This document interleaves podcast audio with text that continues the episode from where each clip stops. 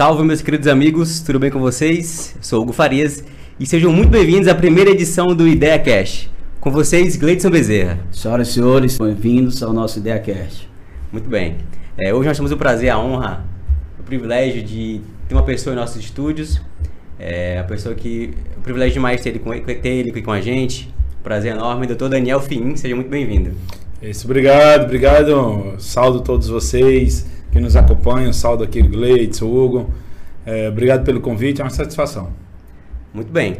É, de cara, primeiro, doutor, queria saber como é que você gostaria de ser chamado. De doutor, Daniel, de Daniel, como é que você prefere? Fica à vontade. Aqui estamos entre amigos aqui, um bate-papo. Fica à vontade, é a maneira como você quiser nos saudar, desde que não me apelide, né? é. A gente fica à vontade, tá Perfeito. tá bom? Muito bem. Chamado Daniel, tá? É, então, Daniel, a gente queria iniciar, na verdade, sem esse bate-papo, e vamos lá iniciar do, começar do começo. É, a gente tem muita curiosidade, e algumas pessoas também a gente imagina que tenha, em relação à sua vida profissional, sua trajetória, como que iniciou, é, o que te levou é, a, a, escolher a medicina. Conta um pouquinho pra gente da tua trajetória. Ah, bacana. É, eu, eu sou nascido e criado aqui em Imperatriz, Hugo, e é, eu tive um fato que foi um divisor de águas na minha vida. A morte do meu pai, eu tinha 11 anos de idade. Sim. E ele morreu de uma maneira traumática num acidente de carro. E eu era muito novinho, né? E eu não consegui compreender muito bem aquilo. E esse, esse fato na minha vida despertou um desejo muito grande de que eu fizesse algo durante a minha vida que eu pudesse impactar positivamente a vida das pessoas. Sim. Então, isso foi despertando em mim um desejo, à medida que eu fui amadurecendo, 12 anos, 13 anos, 15 anos, chegou na época do pré-vestibular, um desejo de fazer alguma, algum vestibular que me desse uma profissão e que eu pudesse é, gerar saúde para as pessoas. Foi onde veio o desejo de fazer medicina, foi onde, onde eu amadureci a questão da medicina. E esse fato trágico na minha vida foi o que me motivou para que eu pudesse fazer alguma coisa para que outras pessoas não passassem por aquela mesma situação que eu passei.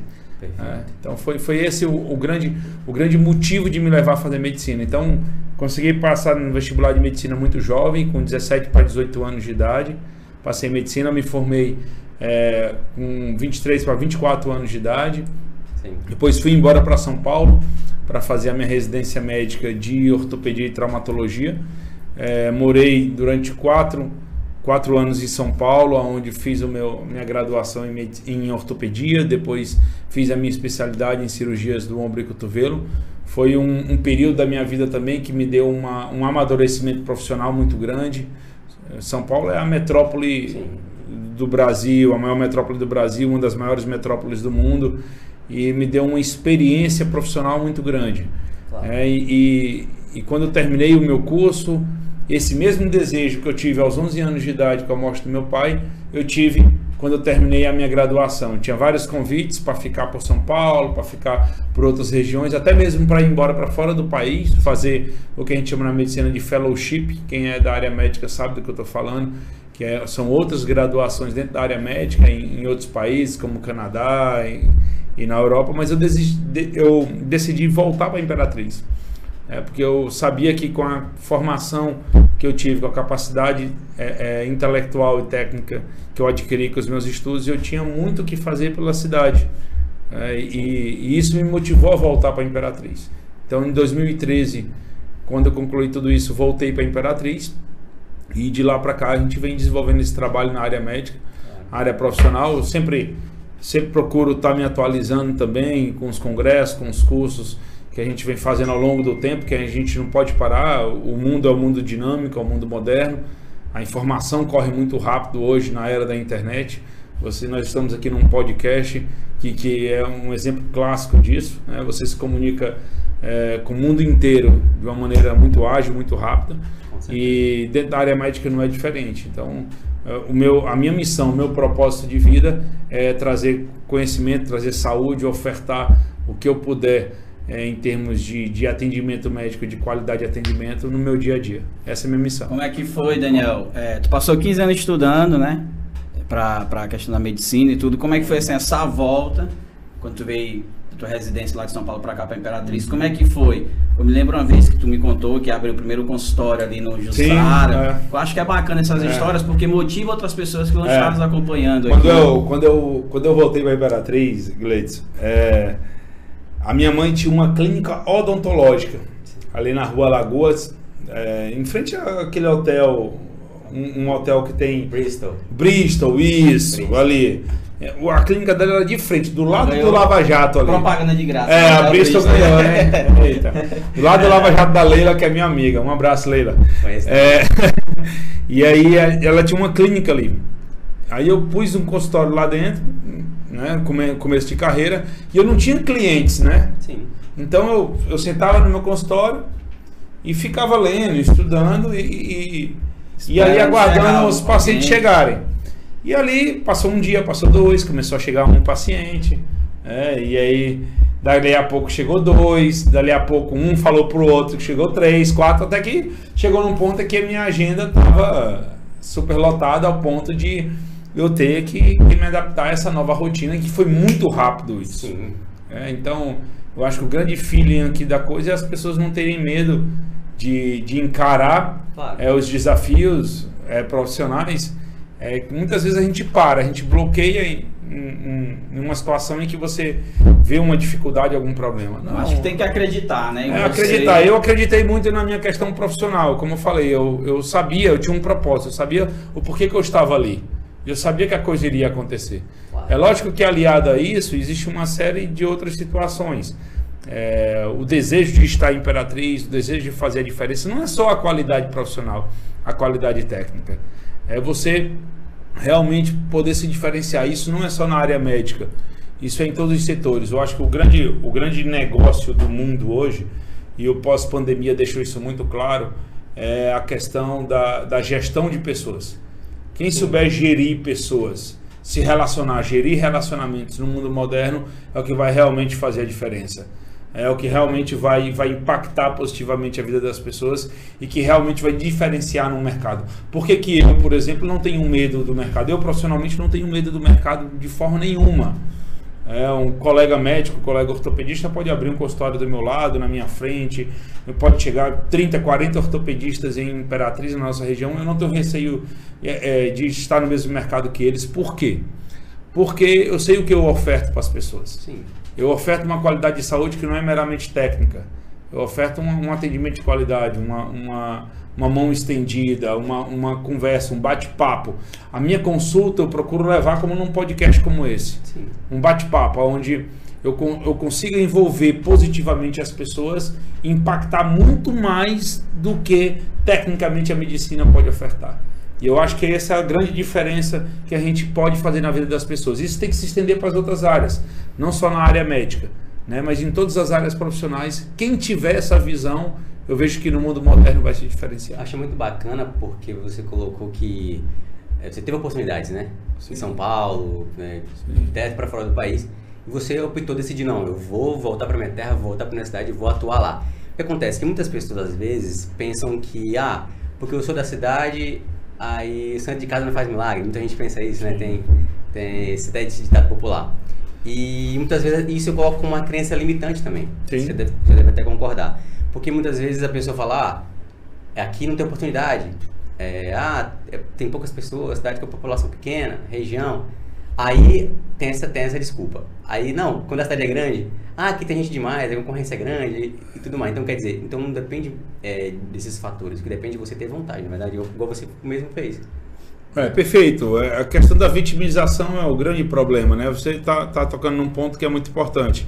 É, é as pessoas se vitimizarem. Ah, eu não consegui é, é, é, êxito com esse trabalho na minha profissão porque eu não tive oportunidade.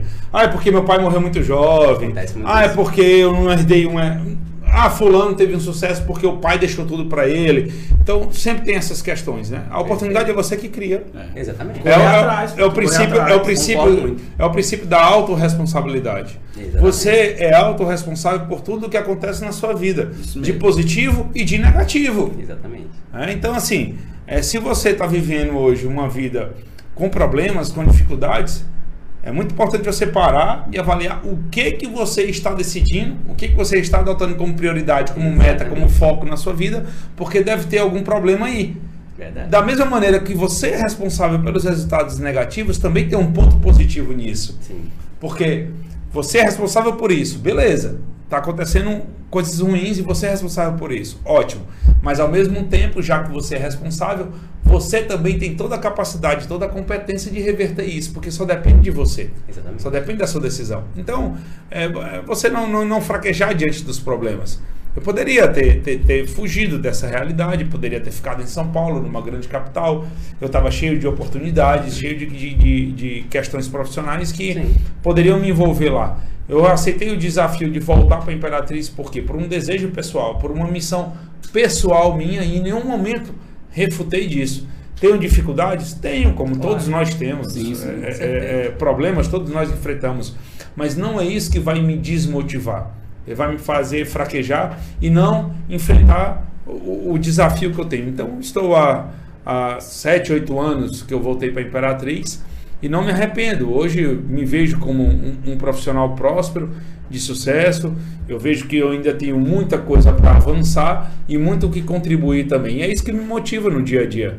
É o que me faz levantar todo dia e, e procurar fazer algo mais, fazer algo Era diferente. O... É, é, é, a missão que eu tenho de fazer a diferença para nossa cidade, para nossa região. Era o que eu ia falar, né? Porque assim, o cara veio de São Paulo para cá e hoje, queira ou não, Daniel na, na área médica e também em outros aspectos também, como empreendedor, né, uma pessoa que é visionária, sim, se torna referência para muitas outras pessoas que estão iniciando a nossa cidade, aqui de Imperatriz, também em todo o Maranhão. Acho que, queira ou não, a sua pessoa torna um espelho para quem está iniciando, para acreditar né, na cidade local. Porque se o cara se formar e sair, é, né? Ele está desvalorizando a própria cidade, porque, é queira ou não, hoje nós vemos Imperatriz, a segunda maior cidade do estado, que vem crescendo a cada dia, entendeu? Então, assim, eu vejo hoje o Dr. Daniel como um espelho para uma geração que está vindo aí também. É, eu, eu, acho que, eu acho que isso é muito importante.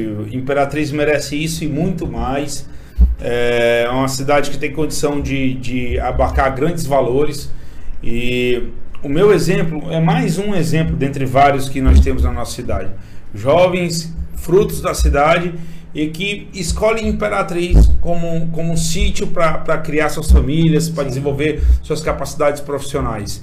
É, não me arrependo em nenhum momento de ter voltado para Imperatriz. O meu desejo é de que a cidade prospere cada vez mais, tanto que já me envolvi até com outras situações na minha vida, além da minha questão profissional, que relacionadas até mesmo a questões políticas. Já não vamos falar sobre isso, né? Porque eu vejo que Imperatriz ela, ela necessita disso, ela precisa Sim, de, de, pessoas com esse tipo de visão. Sim, com né? certeza.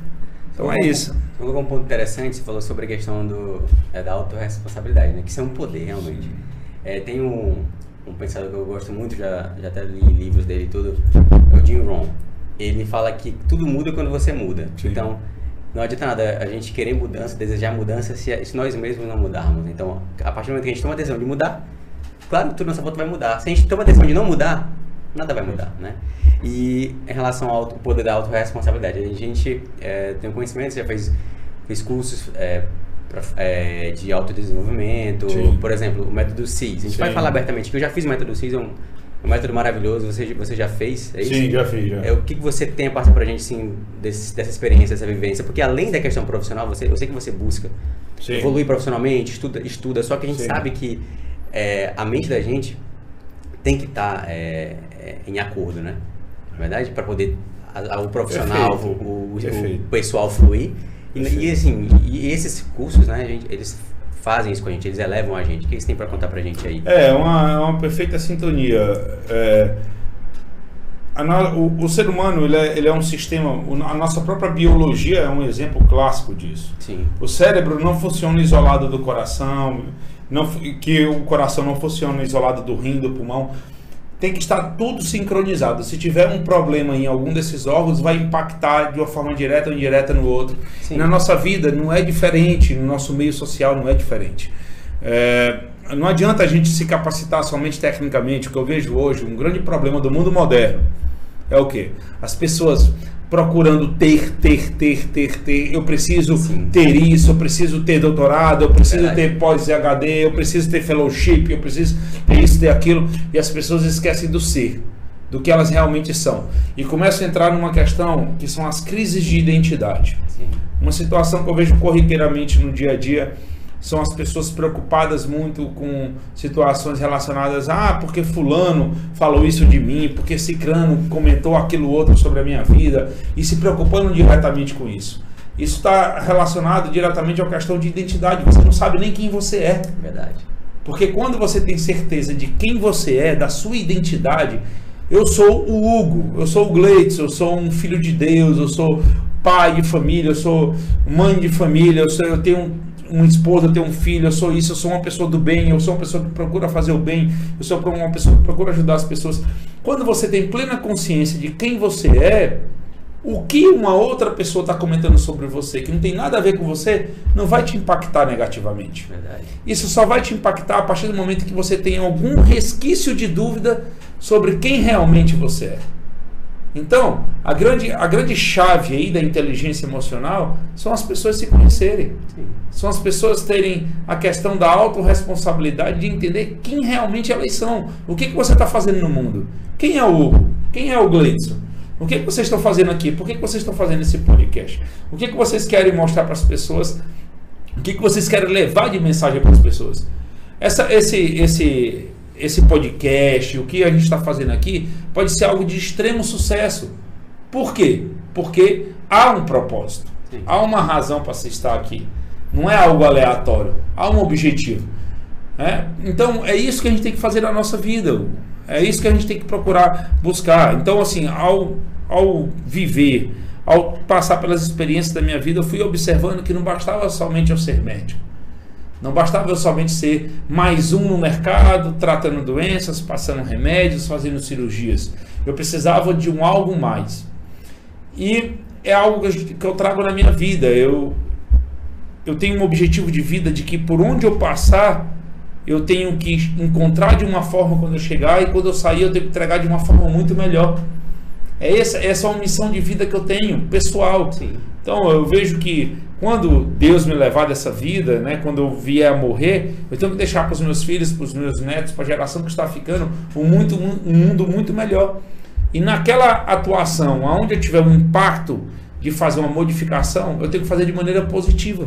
Verdade. Então é isso que eu procuro fazer na minha vida, né? com os meus erros, com os meus acertos, que eu sou um ser humano como qualquer outra pessoa, eu não sou perfeito, né? sou cheio de falhas, mas um ser humano falho que procura sempre estar fazendo algo de positivo. Mesmo quando eu erro, procurar fazer algo para melhorar, para que eu possa impactar de maneira positiva a vida das pessoas. Essa é a minha missão. Perfeito. Perfeito. Voltando aqui agora na, na questão política, é, eu tenho percebido, voltando aqui ao, ao, seu pai, que por onde eu tenho passado, que eu tenho escutado assim, em relação a ele, é que foi uma pessoa ótima, principalmente na bandeira da educação, né? O Francisco é. Fiim, tem até o colégio ali do governador Edson Lobão, se não é, nada, que é. carrega o nome dele até Sim. hoje. E assim, eu sei que foi pouco tempo que você conviveu com ele, mas assim, eu tenho certeza que deu para você ter carregado e vivido muitas coisas boas, aprendido muitas coisas boas com seu pai, é, principalmente na relação da educação, não é isso, Daniel? E aí você pode entrar também na questão política, que eu sei que vem daí de base, que ele, se eu não estou enganado, foi prefeito, foi vereador, é. né, mais bem votado aqui de Imperatriz. É. é, o meu pai foi vereador aos 21 anos de idade, aos 21 anos de idade, vereador mais bem votado de Imperatriz. E ele foi também secretário de Educação Isso. da nossa cidade, foi subsecretário da Casa Civil do Estado do Maranhão, foi prefeito em Montes Altos. Né? Então ele teve uma história de vida política muito forte, mas ao mesmo tempo ele teve uma, uma história de vida é, é, moral, ética, é, religiosa, espiritual muito intensa também. Sim. Então eu, eu convivi 11 anos com meu pai só.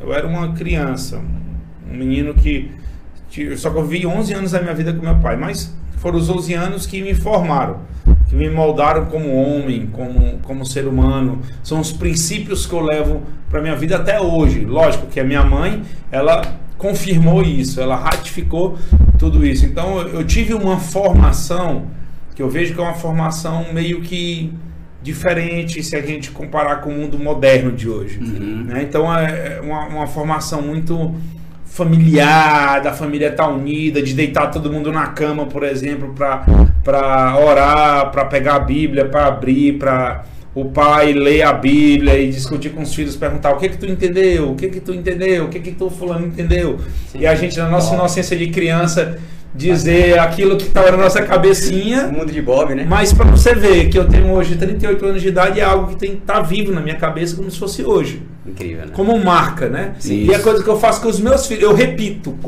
O ser humano não é isso. O ser humano é um repetidor de comportamentos. Isso é verdade.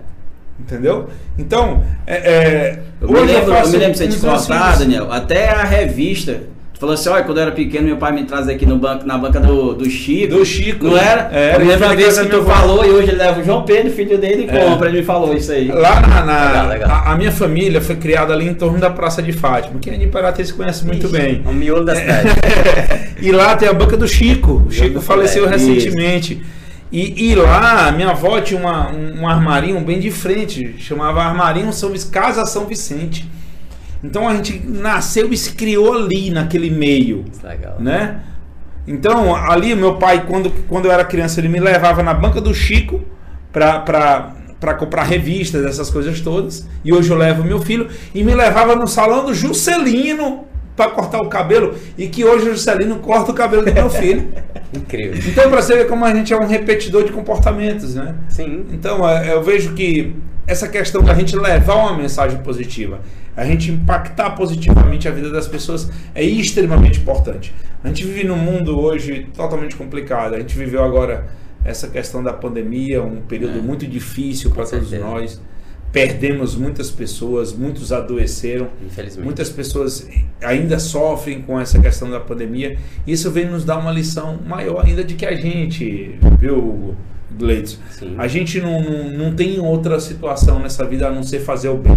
Exatamente. Eu acho que essa é a nossa grande missão. Fazer o bem sem ver a quem. É, sabe? É levar uma mensagem positiva, é procurar impactar positivamente a vida das pessoas. Nada vai te faltar se você fizer o bem a uma pessoa, cara. Claro. Não vai te faltar um prato de comida, não vai te faltar uma casa para morar, não vai te faltar uma vida abundante, porque isso é uma promessa até do próprio Deus. Verdade. Do próprio Cristo que fala: Eu te criei para que tu tenha vida e tenha vida em abundância. Então, a gente tem que ter isso como princípio de vida e não se, se enraizar com as maldades do mundo. A gente às vezes se contamina com essa situação. Alguém quer fazer um mal para você, você quer, quer revidar aquele mal, não faça isso não. Absorva, guarde isso, esqueça, sabe? Libera o perdão e deixa que Deus toma de conta. Verdade. Sabe? Toma de conta e continua fazendo bem, cara. Continua plantando, continua semeando a boa semente que uma hora a boa colheita vai vir. É isso mesmo. E muitas vezes a gente muitas, é, não tem muito tempo a perder, né, Daniel? É lá, a gente mesmo lá fora. E às vezes vai perder o tempo fazendo mal, né? Então, assim, eu acho que quando você faz o bem, você, além de você fazer o bem, você está ganhando tempo. Então, como é que vai perder tempo fazendo mal para as pessoas? Então, vamos pegar o tempo, otimizar, trabalhar ele da melhor forma e fazer o bem para as pessoas, né? Você falou um ponto interessante em relação a como, é, como o cérebro da gente, ele, ele, é mar, ele é marcante com situações de grande impacto, né? Eu, eu até pergunto para vocês, até comentando com vocês e com, com as pessoas que estão vendo a gente, é, o que, que vocês lembram do que aconteceu no 11, em 11 de setembro do ano passado? Vocês lembram o que aconteceu com vocês de alguma coisa? Ano passado, vocês não lembram, né? Não. 11 de setembro, ninguém lembra o que tava fazendo. Eu não lembro o que eu tava fazendo. Ano 11 de setembro ano passado, não. Mas em 2001? Mas em 2001, eu tenho certeza que muita gente, pra não dizer todo mundo, mas a maioria vai eu lembrar o que tava fazendo. perfeitamente, sabia? Eu também lembro perfeitamente. Eu, era o meu primeiro período de faculdade, eu tava chegando da minha aula, eu lembro da, Igual... da casa que eu morava, do local, do momento, quando eu vi a notícia do... Do, do 11 da tragédia. Do, é. do Trade Center. Eu, inclusive, tava voltando da escola, eu tinha 11 anos de idade. e aí é marcante. Foi marcante pra mim. Então, assim, a mente da gente, ela ela realmente ela grava é, com mais facilidade cenas de grande impacto, né? Vivências de grande impacto. Então isso é muito bom que o seu pai fez com você, seus seus pais, né?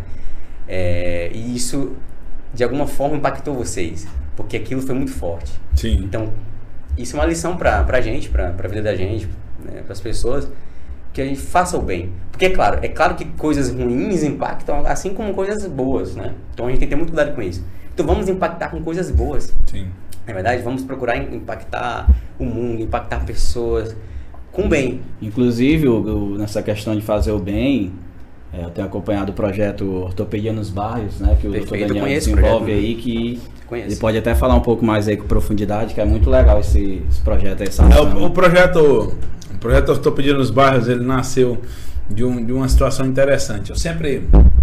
é, uma das situações que me motivou a voltar para a Imperatriz, como eu já falei anteriormente, foi fazer a diferença na vida das pessoas. Foi o que me motivou a fazer medicina, tudo isso que eu já contei a história. Sim. Eu tava, eu tava no avião indo para São Paulo, 4 horas da manhã, até hoje eu lembro. Nossa. E eu tava lendo um livro, eu não lembro exatamente qual era o livro. E nesse livro citava o exemplo de um, de um médico, cirurgião vascular, em que ele doava determinado dia, determinado horário dele para atender as pessoas de maneira voluntária. E isso veio como se fosse uma luz estalo, na minha cabeça. Foi. E aí o que, que eu fiz? Eu comecei a escrever.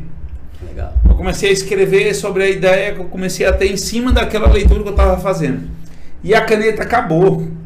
Né? Isso 4 horas no avião, a caneta acabou e eu, come- eu peguei o celular e comecei a escrever no celular sobre toda a ideia. E aí, naquele, naquele momento, nasceu tudo da ortopedia nos bairros. O nome ortopedia nos bairros, como que seria a ação, de que maneira que seria. Tal. E aí eu, eu peguei, para não perder aquilo, eu enviei a mensagem para algumas pessoas Sim. para ficar registrado aquilo que estava tava surgindo naquele momento. Foi a maneira como surgiu esse projeto, em que a gente depois pôs em prática e começou a realizar pelos, pelos bairros da nossa cidade, né? Que é um projeto de atendimento voluntário, porque a gente sabe que um dos maiores problemas, um dos maiores gargalos que nós temos na saúde pública de Imperatriz e da nossa região é o atendimento ortopédico. Sim. E é, e é o grande volume, é o, mais de 70% é ortopedia. E aí eu comecei a ir aos bairros com uma equipe montada por nós, né, consegui as medicações com é, os representantes de medicamentos, comecei a envolver uma série de outras pessoas dentro do projeto e com isso a gente começou a avançar pelos bairros da cidade levando esse projeto. E a gente começou a impactar é, dentro dos bairros e o projeto foi crescendo de uma maneira natural. Como tudo que Deus faz é assim, né? Sim, com É, ele, ele, ele torna uma coisa muito pequena um grão de mostrar, um grão de mostarda numa coisa muito grande. E a gente começou com isso. E aí o projeto avançou, impactou muitas vidas. Veio a pandemia. Veio a pandemia, a gente teve que recuar porque a gente reunia ali 400, 500 pessoas num evento e não tinha como continuar aglomerando esse número de pessoas. Sem cabimento. É, e aí a gente teve que parar. Mas agora, né, a pandemia tá, tá começando a, a querer controlar. Se Deus quiser, vai voltar à zona de controle e a gente vai continuar avançando. Sim. Porque é um projeto social. Eu sempre fiz muita questão de falar isso. É, o projeto da Ortopedia nos Bairros não é um projeto pessoal meu, não é um projeto político, não é um projeto de poder, não é um projeto financeiro. É um projeto filantrópico, Sim. social. É algo voltado para as pessoas. Ela vai continuar acontecendo independente é, do momento, independente da situação. Sim. Porque é o que a gente. É uma missão de vida. Levar a saúde para as pessoas. É, é- é levar para o mais carente, para o mais humilde, para aquele que não tem acesso, para aquele que não consegue agendar uma consulta, para aquele que não consegue marcar um exame, para aquela pessoa que não consegue ter o dinheiro para fazer uma consulta. Sim. Ela vai consultar com o mesmo médico particular, porque eu sou um médico particular caro. Quem vai consultar comigo de maneira particular é uma consulta cara, não é uma consulta barata. Sim. Mas o mesmo médico que consulta no particular, ele vai consultar ali de maneira gratuita e voluntária. Por quê? Porque o intuito não é financeiro. E não era só você, né, Daniel? Tinha outras pessoas também, médicos amigos seus, né, no projeto. Sim, com certeza. É um projeto em que nós tivemos grandes voluntários, não só médicos, viu, Gleitson? É, profissionais da área da saúde, enfermeiros, técnicos de enfermagem, pessoas comuns da sociedade que se doavam para levar um, um- um copo d'água, por exemplo, levar um cafezinho, para carregar os medicamentos. É, é, a, a indústria farmacêutica mesmo, farmácias que doaram, como por exemplo a farmácia Poupe Mais, foi uma grande parceira da, da, da ortopedia nos bairros. É, do Júnior, né? Do Júnior. Isso, do, do, do Júnior. Mandar um abraço pra ele. É, um abraço. Abraço, e, e, e, é, representantes da medicação de vários laboratórios, é, equipes de fisioterapia, o doutor é, Antônio César Júnior, doutor Juliano, doutor é, Carlos Eduardo, enfim.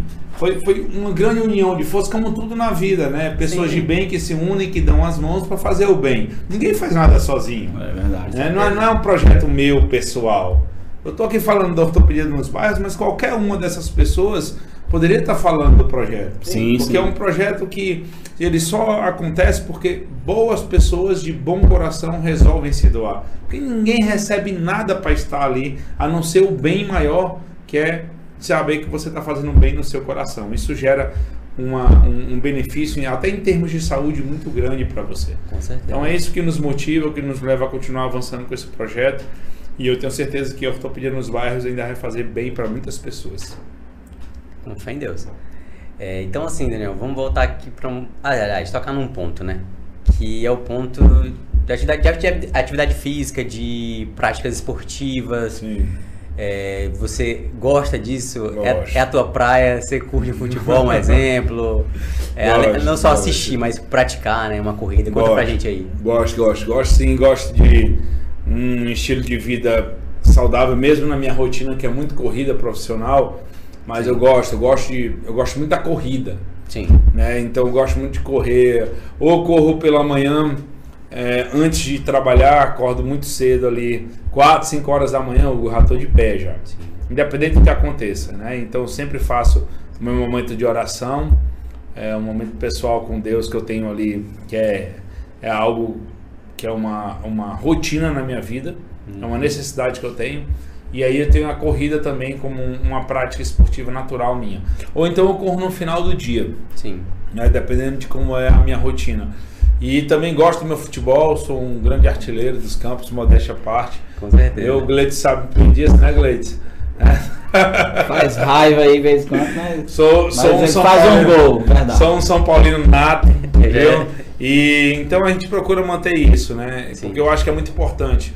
Claro. É, a questão da saúde, você se manter bem, é, você não se envolver somente com a parte é, burocrática, profissional, mas você também cuidar do, do maior templo que é o seu próprio corpo. Sim. E além de que é, é, faz você se, se sentir bem. Ajuda, né? É um, é um meio social também de você se relacionar com as pessoas e também um meio de impactar positivamente, porque pelo exemplo você move outras pessoas, né? Claro. Eu vejo hoje em Imperatriz movimentos muito bacanas. Né?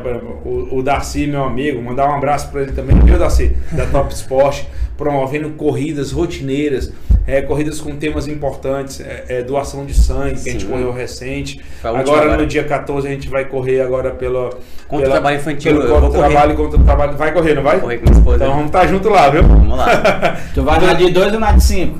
Na de- Na 6. na, pra- na de 6? 6 km. É isso aí. Que tal, bola. Tamo que junto. tal, viu? Jefferson? O cara vai correr 6km só. Pra É, cima. tamo junto. E, então, eu acho que é muito importante isso. O contágio social positivo, Claro. ele é extremamente importante. Sim. Imagina uma benfeitoria dessa. Fazer as pessoas correrem, né? Você participa de corridas, Hugo, você Sim. sabe que quantas pessoas estão ali. Nossa, mãe. Olha, a gente correndo, a gente vê idoso correndo, cara. Cara, Ou, ou a pessoa um pouquinho acima do peso correndo ali e tal, praticando motivada. Cara, aquilo ali é uma coisa excepcional, maravilhosa. E um tema contra o trabalho infantil. Então, assim, poxa, é algo que a gente tem que se envolver, a sociedade como um todo tem que se envolver. E, e- e- porque une valores muito importantes. sim. Então eu acho que é, é- é isso, a vida é isso. E eu gosto muito dessa, de- dessa prática esportiva e é uma rotina na minha vida. Foi bacana assim. E eu tenho uma missão, eu correr uma maratona. Eu quero correr, eu quero treinar para correr 42 quilômetros. Eu queria ir para o Rio esse ano, mas acabou que a pandemia não deixou, mas ano que vem, com certeza a gente vai estar lá. Se preparar pra ir. Vamos, vamos- vamos combinar pra gente tentar fazer Vamos junto, vamos junto. Bora, bora abordar aqui uma situação que eu acho que é muito relevante. Questão política, é, doutor Daniel, que levou você a entrar. Foi 2018, não foi? A 2018. primeira vez que você participou É. como um candidato a deputado, né? Isso, isso, isso. É, em 2018 foi a primeira vez que eu me envolvi com a- diretamente com questões políticas, né? É, eu fui candidato a deputado federal, é, a gente obteve no Maranhão 22.400 votos, é uma votação bastante expressiva para quem estava se candidatando pela primeira vez, de uma maneira totalmente independente. E assim a gente fez também em 2020 na eleição para a prefeitura de Imperatriz, na disputa eleitoral para a prefeitura. a gente, onde a gente obteve quase que 10 mil votos, é, e de maneira também natural, espontânea, porque eu vejo que o envolvimento político ele também ele é extremamente importante. A gente, a gente tem que dar essa oportunidade para as pessoas. Sim. A gente tem que dar essa oportunidade da, da visão diferente. A gente não, não pode cair naquela visão de que ah, é tudo do mesmo jeito. Ah, é todo mundo. Eu vou votar aqui em qualquer um, porque tudo faz a mesma forma. Não, a gente tem que dar a opção do, do, do eleitor olhar e falar assim, poxa, aqui eu enxergo que realmente possa ter uma visão diferenciada. Que realmente possa ter alguém mais preparado, alguém mais técnico, alguém com uma visão realmente comprometida com a vida das pessoas, alguém que realmente esteja intencionado em fazer a diferença na vida das pessoas. É uma obrigação nossa. A gente recebe tanto da sociedade, e eu sou uma pessoa que eu recebo, eu tenho tanto a agradecer, tanto a agradecer por tudo que eu recebo, que eu preciso retribuir de alguma forma. Então essas minhas candidaturas é o reflexo disso.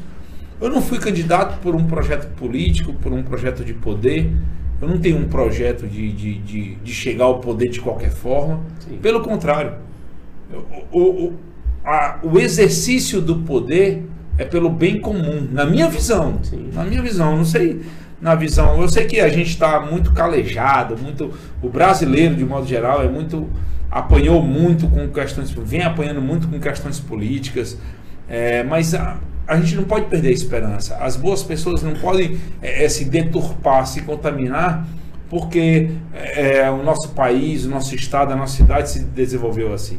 Eu acho que a gente tem uma missão, é de levar essa boa mensagem, de fazer realmente a diferença. Então, quando eu me candidatei, foi no intuito de realmente ser diferente, Sim. de levar uma, uma mensagem diferente. Eu acredito que eu cumpri essa missão e que muitas pessoas, eu sou muito grato por todos os votos que eu recebi, porque olha, Gleito, se você for avaliar 22.400 pessoas saíram de suas casas para votar em você, cara, é muita gente. 10 mil pessoas na eleição para prefeito. É expressivo. É, num mundo tão contaminado, tão cheio de coisas, saírem das suas casas com a convicção de dar um voto em você e votar em você, poxa, é, é muita honra. É, então, assim, eu sou muito honrado por isso.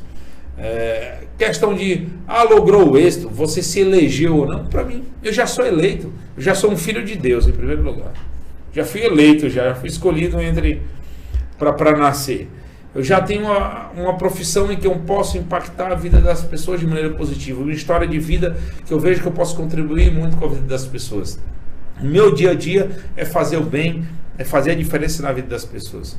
Então eu vejo que eu já sou muito agraciado por Deus questão política, eleitoral, para mim é algo que eu tenho muito o que contribuir. Eu sei da capacidade que eu tenho, Sim.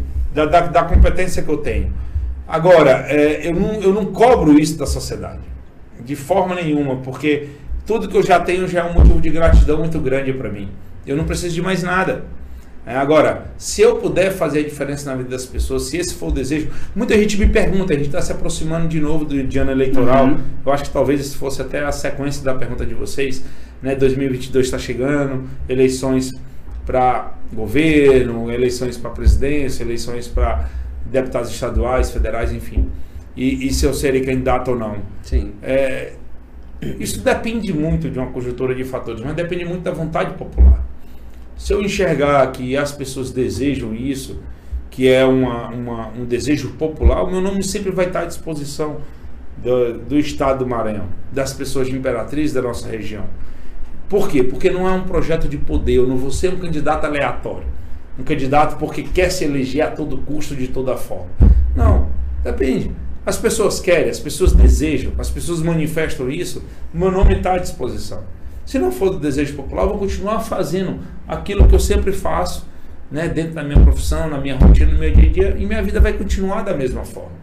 Então, quem vai dizer se eu sou ou não candidato é a população. O que eu, o que eu voltando aqui na questão de pessoas boas na política, eu já escutei muitas pessoas falando em relação ao doutor, falando assim, pô, o cara é médico, é gente fina, gente boa, entendeu? Tem a vida dele, um cara assim que é um exemplo. O que é que ele quer com a política?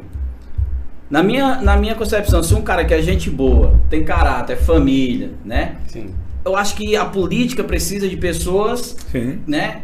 com esse perfil que é para ver se muda a realidade do qual nós estamos vivendo. Claro. E isso eu não me refiro aqui querendo falar da, da política local, estadual, eu falo no todo. Sim. Entendeu? Se as pessoas só pensar assim, então quer dizer que política é para quem não presta? Entendeu? A impressão que passa é isso. O que é que tu tem a dizer sobre isso, Daniel? Eu acho que é exatamente isso. Eu acho que é, é, a, a, a, obrigação nossa não é cobrar das pessoas uma visão diferente. Porque você, você imagina. É, é, é eu, eu, lembro muito da história de Roma. Roma, se você olhar a bandeira, a, a logomarca de Roma é o quê? São dois, dois seres humanos mamando numa loba. Sim. Roma né? e Remo. É. Exatamente, mamando numa loba. Por quê? Porque eles foram criados de uma forma Sim. em que eles só tiveram contato com a loba. Então, eles, para eles, a mãe, o alimento deles é uma loba. E, e, e foi o que eles tiveram contato durante a vida toda. Trazendo para nossa realidade, a gente vem sofrendo muito, a sociedade como um todo vem sofrendo muito ao longo dos tempos e, e, e as pessoas estão desacreditadas. Essa é a grande verdade. Agora, eu não posso simplesmente me contaminar com isso e aceitar isso como uma verdade e não fazer nada e ser mais um a não fazer nada. Sim. Deus me deu tanto conhecimento, me deu oportunidades na vida, me deu, me deu visões, acesso à informação, que me deu uma visão diferente do que a maioria das pessoas tem. Mas ao mesmo tempo tem uma obrigação. A quem muito é dado, a muito é cobrado. Exatamente. Isso é bíblico. A quem muito é dado, a muito é, é muito cobrado. Então a gente precisa entregar muito mais. A gente precisa fazer a diferença na sociedade de alguma forma. Então, o meu envolvimento político não é porque, ah, ele é um cara de sucesso, ah, ele é um cara que não precisa da política. Por quê? Porque a gente sempre tem aquela visão de que a gente se envolve em alguma coisa para tirar proveito daquilo ali. É só para tirar proveito, não é para entregar nada. E a minha visão, sobre, principalmente sobre a questão política, é de entrega, é de doação, é de retribuição a tudo que eu recebo da, da sociedade. Eu não preciso do salário da política para viver, eu não preciso estar envolvido na política para ter uma, uma apresentação social, não. Com, a minha, com a minha própria atuação profissional, pessoal, eu já, eu já tenho essa representação. Eu não preciso disso. Então, o meu envolvimento na política é realmente para retribuir de alguma forma, tudo aquilo que eu recebo da sociedade, todas aquelas benfeitorias que Deus e as pessoas me dão no meu dia a dia. Sim. Então, eu acho que nós temos que, que ter essa visão, as pessoas de bem precisam ter essa visão, e eu vejo algo maior. Eu vejo um movimento natural. Eu acredito que com o amadurecimento da nossa sociedade é um caminho natural. Eu vejo a Imperatriz passando por um momento de trazendo para nossa cidade um momento de transformação política. Eu não sei se vai ser na próxima ou daqui quatro anos, oito anos, mas uma mudança de chave política que vai impactar positivamente na nossa cidade. Uma transformação vai acontecer. É, e a gente tem que fazer parte de tudo isso, né, contribuindo de maneira positiva. Então esse é, esse é meu intuito, essa é a minha razão. Não, é, não, não há nenhum outro motivo nenhum outro, outro propósito que me motive a envolver na política a não ser realmente impactar positivamente a vida das pessoas. Com certeza. E infelizmente isso aí virou quase que um senso comum, né, Daniel, né, Gleice? Isso. Porque assim, às vezes a pessoa olha pra política e fala: ah, política é pra quem não presta, política ah, só tem vagabundo e tal, o povo só quer roubar. É, eu, eu, lembro de um caso, por exemplo, a gente pega o exemplo dos, dos Estados Unidos. Se você for estudar a história dos Estados Unidos há décadas atrás, é, por volta da Grande Depressão, tá, de 29, o governo dos Estados Unidos, assim, a política, ela, ela era podre. Eu já vi documentários que colocam que a política nos Estados Unidos era mais é, tenebrosa, mais nefasta do que a do Brasil do, dos últimos tempos para cá. Então, os Estados Unidos, eles conseguiram, é isso que o Daniel falou, nós vamos viver esse momento, nós vamos viver essa transformação. Eu acredito também nisso, eu, acredito, eu tenho essa fé. Né? E eu conto um caso que eu estava é, lavando meu carro e como você falou da, da, sociedade, né? Que a sociedade precisa evoluir e tudo mais. E lá no Lava Jato tinha um, um rapaz que era funcionário, funcionário, do Lava Jato. Ele me viu meu anel de formatura no meu dedo né, e falou, pô, você é formado? Eu falei, sou. Ele, ah, cara, bacana. É, cara, eu, acho, eu acredito que a nossa... Ele puxou o assunto do nada. Ele acredita que a política, esses políticos aí, todo mundo tinha que ser formado assim igual tu, pra estar tá lá dentro. Desde vereador até o presidente, tinha, tinha que ser alguém com formatura, tinha que ser alguém com curso superior. Porque tem que ter pessoas com conhecimento, com sabedoria, com entendimento para estar lá dentro e tal. Então, assim, eu achei muito bacana. Não estou dizendo que o que ele falou é correto ou não é correto, não estou dizendo isso. Tô falando que eu ach- achei bacana, eu gostei A visão dele. da visão dele, entendeu? A visão. Exatamente. precisa ter forma. Precisa ter algo para entregar. Exatamente. Mas eu acho que, que ele não tá errado, não. Acho que a gente precisa realmente na política pessoas que tenham a capacidade. Sim. Eu não vou longe, eu não, não é questão pessoal, nada disso. Eu acho assim, é, na nossa cidade, um exemplo, eu assim, eu respeito, mas assim, eu não concordo o, o- uma pessoa que não tem nada a ver com a medicina assumir uma secretaria de saúde, entendeu? Sim. Eu respeito, não tenho nada contra, Claro. entendeu? Eu acho que se um médico que estuda 10, 15 anos, ele tem a capacidade para estar realmente na secretaria de saúde, entendeu? Agora, uma pessoa que não estudou aquela área ali, entendeu? Eu Respeito, eu volto a dizer, eu não tô aqui criticando nada disso, tô só dando aqui um exemplo. E isso, eu acho que é, é em tudo na vida, entendeu? Você não, o cara ele estuda vários anos para ser um advogado, para ele é, advogar uma causa, mas ele se capacitou para aquilo ali. Então, assim, eu acho que é importante sim ter pessoas capacitadas. Um exemplo disso, nós voltando aqui da questão da política, o Tiririca, ele foi um dos caras que reconheceram que ele não era para ele, entendeu? Ele falou assim: não, não quero isso aqui não, porque não é para mim, entendeu? Ele reconheceu, apesar de que ele passou vários anos ali, mas ele despertou nele: aqui não é para mim, deixa eu sair logo fora, entendeu? Meu negócio Exatamente. é fazer piada, é humor e pronto, entendeu? É, eu, acho, eu acho que é, é, a cidade de Imperatriz ela, ela vai adquirir essa visão que ele está falando e, e- e bate com o que você está falando, Hugo, que é a questão do amadurecimento dessa transformação cultural. Sim. É, é- é importante tratar da área quem entende da área. Eu sou médico, eu sou, eu tenho uma vivência sobre questões públicas muito profunda porque eu passei 4, 5 anos num dos maiores serviços de saúde pública de São Paulo, por exemplo. É, no Hospital do Mundo aqui, onde eu fiz residência, onde eu vi como que as coisas funcionam num serviço público que realmente funciona. Eu tive a oportunidade de viver aquilo. Claro. Né? Assim como se você tivesse vivido, se você tivesse vivido, Sim. você também teria essa visão. Mas eu tive. E eu acho que essa transferência de experiências, trazer esse conhecimento de lá para cá é importante para poder se aplicar aqui o que realmente se conhece. Sim. Quando você não conhece, fica difícil de se aplicar as transformações que precisam. Essa é a grande, a grande questão relacionada à, à, à, à- à nomeação para uma pasta de alguém que tenha experiência na área. Não é pelo fato de ser médico, de ser enfermeiro, de ser fisioterapeuta, de ser técnico de enfermagem, não é, não é a qualificação profissional, mas é a vivência, é a experiência, é você ter um, um know-how de conhecimento é para aplicar penso, conhecimentos para modificar positivamente a vida das É pessoas. isso que eu penso também. Porque Entendeu? impacta, impacta diretamente. Você falou para fazer diferença na vida das pessoas. Porque impacta diretamente na vida delas. Porque um engenheiro, por exemplo, um engenheiro tem que estudar, cara, anos Exatamente. para construir um, um edifício, por exemplo. Quantas vidas não, não estão nas mãos de um, de um engenheiro, de engenheiros que construíram? Então, assim, a pessoa, é, o profissional, ele tem que saber o que ele está fazendo. Mesma coisa de gestão pública, né? Então, a pessoa tem que se capacitar, é, a pessoa tem que procurar é, entender do assunto, estudar para saber. Porque realmente eu, eu vejo como uma profissão como outra, qualquer outra, ou qualquer. Porque ali você, você vai ter que trabalhar, né? É um trabalho.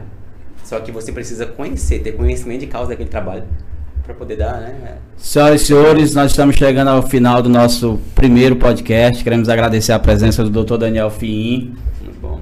e dizer aqui para ele falar suas palavras finais. Pode olhar para aquela câmera ali. Nós queremos agradecer, Dr. Daniel, eh, mais uma vez a sua presença aí. Muito obrigado. Eu- só quero agradecer, agradecer o convite, agradecer é, ao pessoal do Ideia Cash pela ideia, em primeiro lugar, né? Obrigado. Gostei de trocadilho, gostei. E parabenizar pela iniciativa. É, tudo na vida se, se começa com uma iniciativa. Claro. É, e é uma satisfação poder estar aqui, estar contribuindo. Eu vejo que é uma forma de contribuir. Agradecer vocês que todos vocês que estão aí do outro lado, que tiveram a paciência de nos acompanhar. A gente espera que com esse bate-papo aqui a gente tenha é, levado alguma mensagem positiva, algo que vocês possam ter absorvido em tudo isso que a gente falou, é algo de positivo que possam ter absorvido e que possam impactar positivamente a vida de vocês. Essa é nosso intuito, é a nossa razão. E dizer que a gente sempre está à disposição e que o nosso coração está aberto para outros convites se futuramente vocês verem que é necessário certeza, né? a nossa presença Com aqui. certeza. Tá bom? Um abraço pessoal, obrigado. Tá? Um forte abraço a todos. Valeu, galera. Obrigado, Abraço. gente. Valeu, galera. E lembrando que, ó, Não esquecer de deixar o curtir, deixar o like, tá? Vamos, Isso, vamos ter uma importante. discussão saudia. Segue discussão- lá no nosso canal. Exatamente, segue a gente. Vamos ter uma discussão sadia nos comentários, tá bom? A gente quer o feedback de vocês também. Porque a gente, como a gente falado, foi falado esses dias atrás, até numa, numa, é, live que eu fiz, eu vou co- contar pra vocês, que é, a gente vai trazer pessoas pra trocar ideias, pra trocar experiências. E a gente quer agradecer demais ao Dr. Daniel, né, pela participação. A gente fica muito feliz por ele ter passado pra gente, né, um pouco da trajetória dele. A gente fica muito, muito gratificado. Forte abraço, salve, salve. Até mais.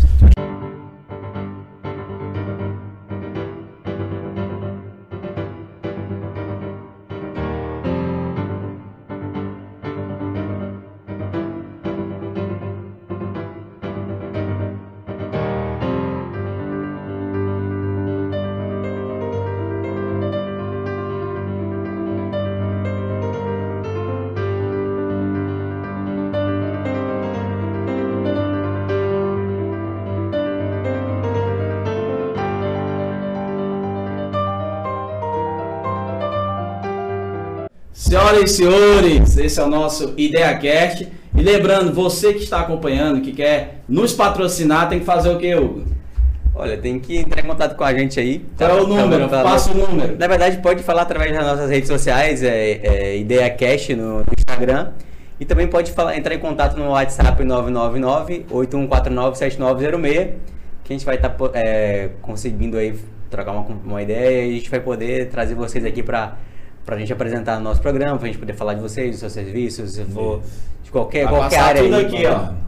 Ó. E lembrando também que nós temos a nossa agência, né? A Ideia, Ideia Agência, também você pode seguir lá no nosso Instagram. Se você quiser alugar esse espaço também, faz o que, Hugo? É só entrar em contato pelo mesmo número que eu falei e pelo nosso Instagram. A gente vai deixar também aqui é, na, na descrição do vídeo. Aí vocês tirem as dúvidas também aí, podem olhar na- nessa descrição aí, vai ficar logo abaixo. Valeu? Valeu, abraço, até mais. Tchau, tchau. Fechou.